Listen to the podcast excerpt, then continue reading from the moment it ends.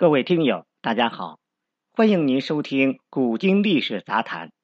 如果你喜欢本专辑，请关注与订阅。司马昭是如何篡位的？曹魏的第四任皇帝曹髦，自幼聪明好学，才会早成。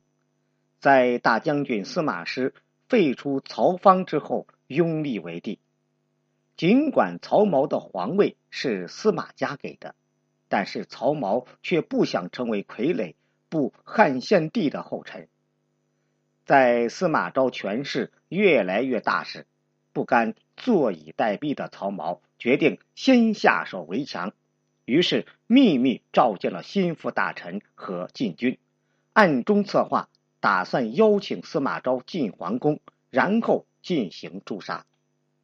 但是司马昭是何等的老谋深算，对于这个小皇帝的一举一动都很清楚。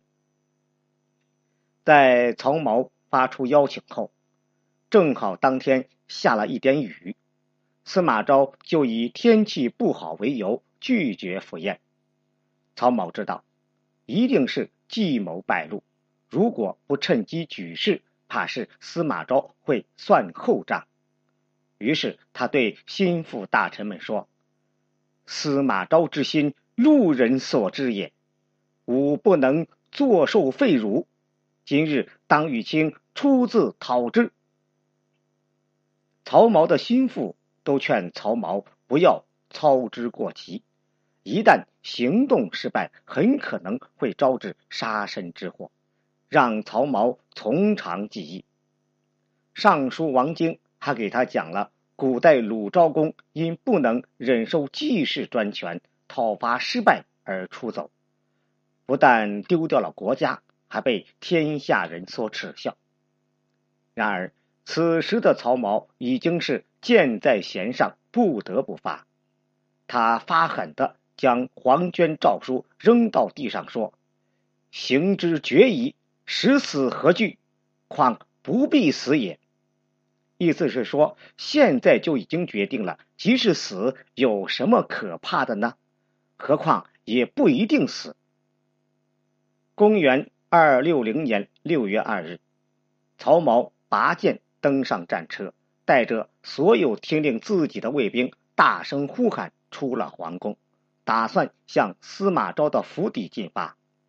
结果刚出了皇宫，就遇到了巡逻的司马昭的弟弟。屯骑校尉司马昭及其部众，面对阻拦，曹髦颇有一股少年英雄的胆识，怒声呵斥下，司马昭带着部下逃走了。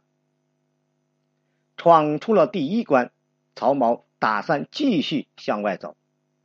这时，司马昭的心腹中护军贾充率兵入城，正好与曹髦相遇，双方战到一处，曹髦。眼见形势不利，也拔剑加入战斗。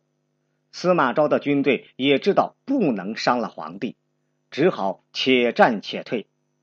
曹髦一方瞬间士气高涨，贾充的军队即将败退。这时，司马昭的一个部将程济站出来问贾充：“将军，事情紧急了，你说怎么办？”一肚子坏水的贾充说：“司马公养你们这些人，正是为了今日。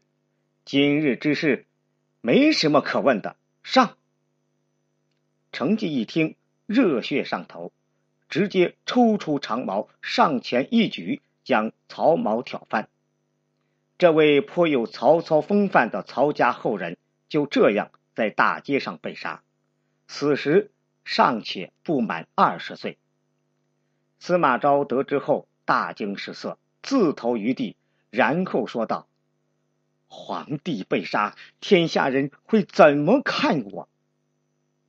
确实，当朝皇帝被自己的部下斩杀于街头，全天下的人都会认为司马家族想要谋逆造反。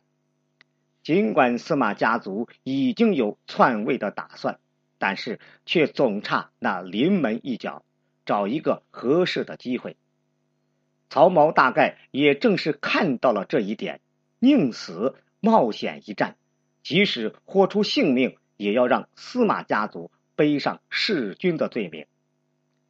曹髦被杀后，司马昭吃夺了他的皇帝称号，罪废为庶人，此而亦以民礼葬之。因此，曹髦在位时的年号又被改为高贵襄公某年。在下葬的时候，也是以平民的规格下葬。前来围观的百姓才知道，这就是前天被杀的天子。这也导致天下群情激愤，都骂司马昭居心叵测。司马昭见形势不利，立刻找到一位叫陈泰的大臣询问对策。陈泰想了想说：“只有杀掉贾充。”才能稍稍谢罪于天下。贾充是司马昭的心腹，背后势力也是很强大。杀贾充无异于自断臂膀，这种事儿司马昭怎么可能去做？思来想去，司马昭决定将程济当作替罪羊，下令逮捕程济和其兄长程粹。当时。程济以为自己为司马昭杀掉皇帝，还等着加官进爵，没有想到司马昭会卸磨杀驴。程济兄弟自然不服，干脆光着膀子跑到屋顶，大骂司马昭不仁不义，被司马昭的部下用弓箭射杀。在这件事中，曹髦杀司马昭的行动虽然失败，有很多史学专家。都评价曹髦行事鲁莽，不懂得隐忍，不懂韬光养晦，因此才做出这种以卵击石的事情来。但是，这种敢于直面威胁、奋起抗争、视死如归的精神，还是值得赞扬的。像汉献帝那样苟且活几十年，又有什么意思呢？大丈夫生于天地之间。当活出帝王的尊严。当然，在这件事中，曹髦并非主角，真正的主角是躲在背后操纵的司马昭。其人奸诈狡猾，阴狠毒辣，实在是让人不齿。曹髦都说司马昭之心，路人皆知。在其部将杀害曹髦后，还装模作样的说：“天下人会如何看我？”让人看到从头到脚的虚伪。果然，当形势不利时，他第一个出卖了为他出生入死的成绩，手段之卑劣，无人能及。